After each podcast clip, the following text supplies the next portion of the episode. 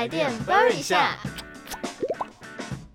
Hello，大家好，欢迎收听台电 burn 一一下下，我是主持人魏凯我。是八八，那我们今天的标题是谣言大破除，房东说晚上洗衣服比较省钱哦。嗯，嗯，爸爸，你这就是听起来蛮像一个假消息的，对不对？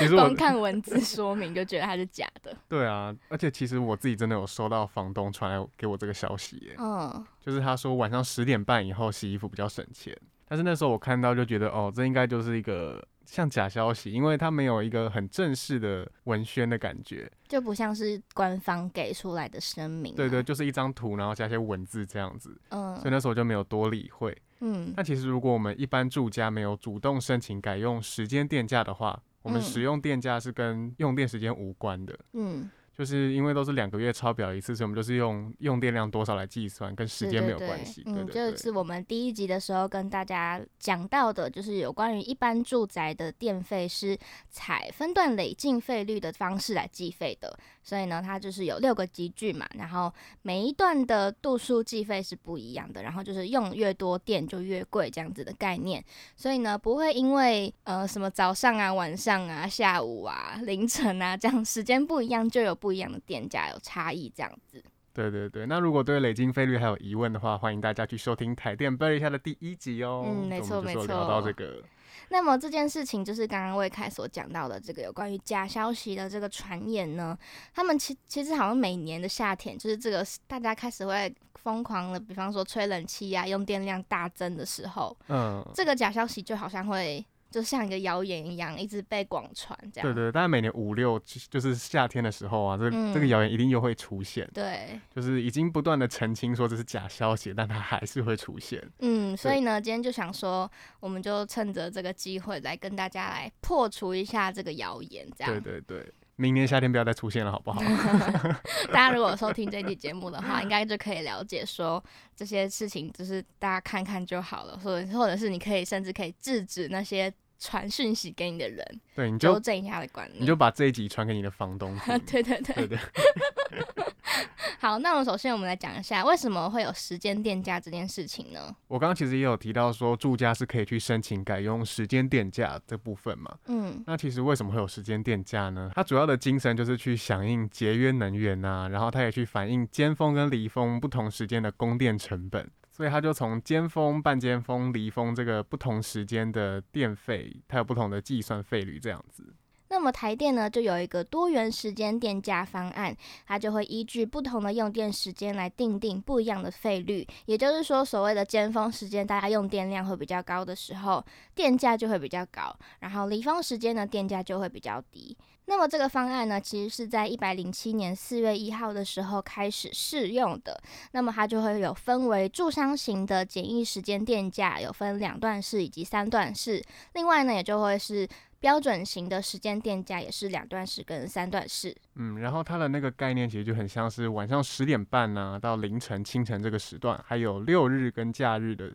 就是六日假日这个时间，它就是属于用电离峰的时间。那其实有一个迷思哦，就是可能大家听到说有分时间电价，那我们如果改用这个时间电价，电费会不会就会比较省？嗯嗯，那其实这不一定哦，因为不是改用就可以一定会节省电费，嗯这还是要看到你个人平常使用的用电习惯呐、嗯像各位听众就可以去参考一下，如果你在尖峰、离峰用电的情形怎么样，嗯我们可以调整一下你用电的习惯啊，像是我们可以减少在尖峰时间用电，嗯。把在尖峰时间用电的行为改到离峰时间去，这样就可以节省电费。所以呢，意思就是说，因为刚刚我们前面有提到的，在尖峰时段它的电价是会比较高的。那么大家如果在这个尖峰时段把你的使用电行为移到离峰时段，所以你的呃必须要支付的电费就会相对的比原来的还要再少一点。嗯，所以其实不是改用时间电价就会比较省，我们还是要有一个移转用电的观念。嗯，没错。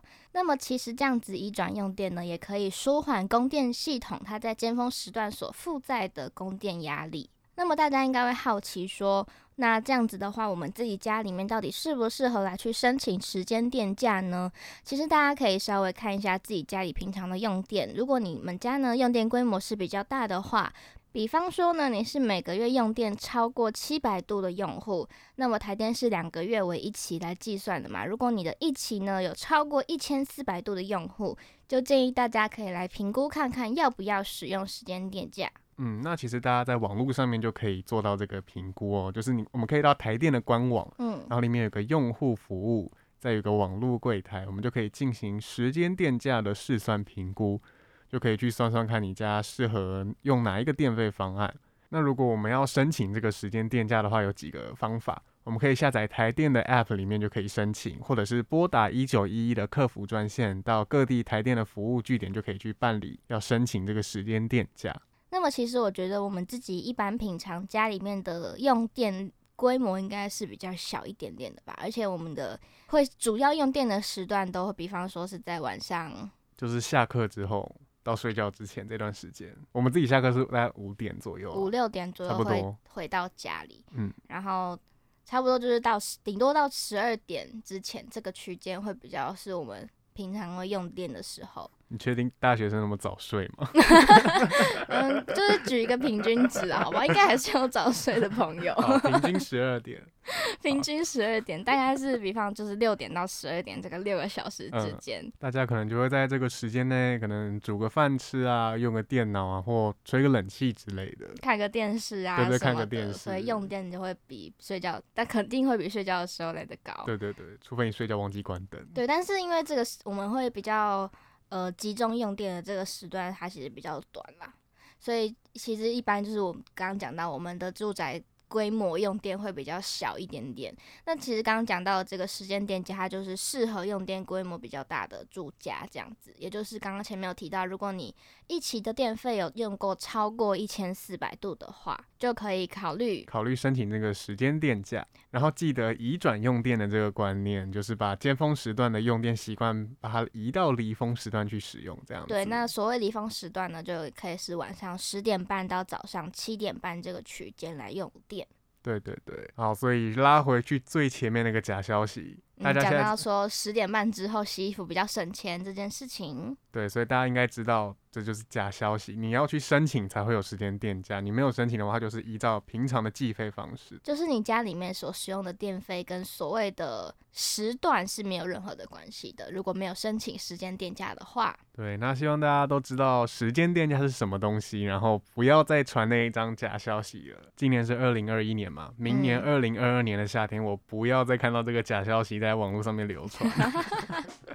好，大家就是一起当个制止假消息的优良听众，好不好？嗯，没错。那其实我们今天有传达一个叫做移转用电的观念嘛。嗯。那除了这个之外，最重要、最重要的还是要节约用电，才会真正的省到你们家电。对，这是一个最根本的，我们都要去节约用电，珍惜能源，好不好？如果不知道怎么开始着手节约用电这方面的话，其实大家也可以去电力粉丝团哦。他们平常也会分享很多有关于省电的妙招啊，或者是一些节能的方式。他们是台电官方经营的一个脸书粉丝团，在脸书上面搜寻“电力粉丝团”就可以找得到喽。我是魏凯，我是爸爸，台电 b 一下，我们下集见。